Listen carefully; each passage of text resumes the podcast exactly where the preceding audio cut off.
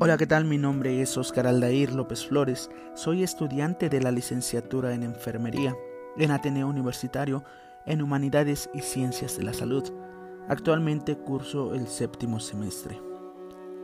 El día de hoy hablaremos sobre las necesidades básicas en la fase terminal de la vida de una persona. Para empezar, debemos saber cuáles son esas necesidades básicas. Como concepto tenemos que son todas aquellas necesidades vitales que contribuyen directa o indirectamente a la supervivencia de una persona.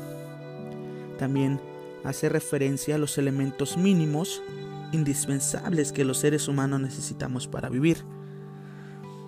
Las acciones están encaminadas a contribuir y garantizar la confianza del paciente y de los familiares para que se pueda desarrollar al máximo la comunicación y la empatía en cada actividad o en cada plática o en todo momento en el que nosotros estemos presentes con esa persona.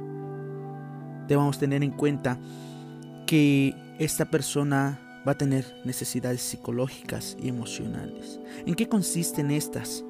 Que debemos darles apoyo emocional, darles apoyo moral, no que no se sientan solas, que se sientan comprendidas, que se sientan queridas, que se sientan apreciadas y aceptadas por las otras personas o inclusive por ti mismo. También van a presentar necesidades de higiene.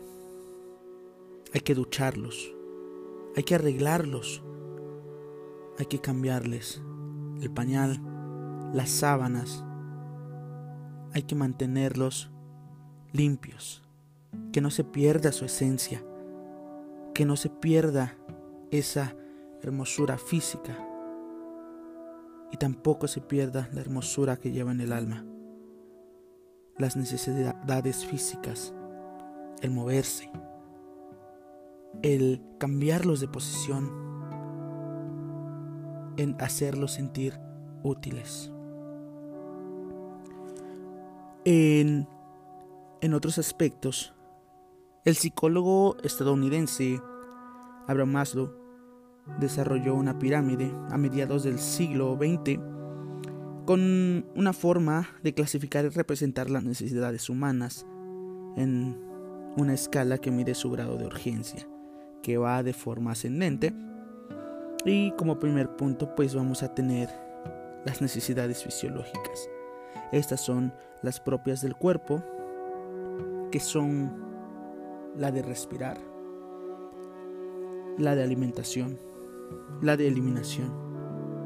La siguiente va a ser necesidad de seguridad. Estas deben ser aquellas que garantizan una existencia continua y libre de asedios, de elementos climáticos como lluvias, temblores, etc. También incluye los riesgos laborales. En el siguiente punto vamos a encontrar necesidades de afiliación. Aquí esta persona debe de sentirse pertenecida a un grupo social. Debe de sentirse pertenecida a su religión. Debe sentirse aceptada. Necesidades de reconocimiento, que es el siguiente escalón de la pirámide. Aquí debe de sentirse valorada, querida y aceptada por otras personas o por sus propios familiares, inclusive por ti mismo. Y la última, que es las, la necesidad de autorrealización, que son el tipo más abstracto y complejo de necesidades y tienen que ver con la autorrealización moral, espiritual, creativa o de otro tipo. Son fundamentales y profundamente eh, individuales y subjetivas. Sentirse útil ante la sociedad o ante cualquier otras personas.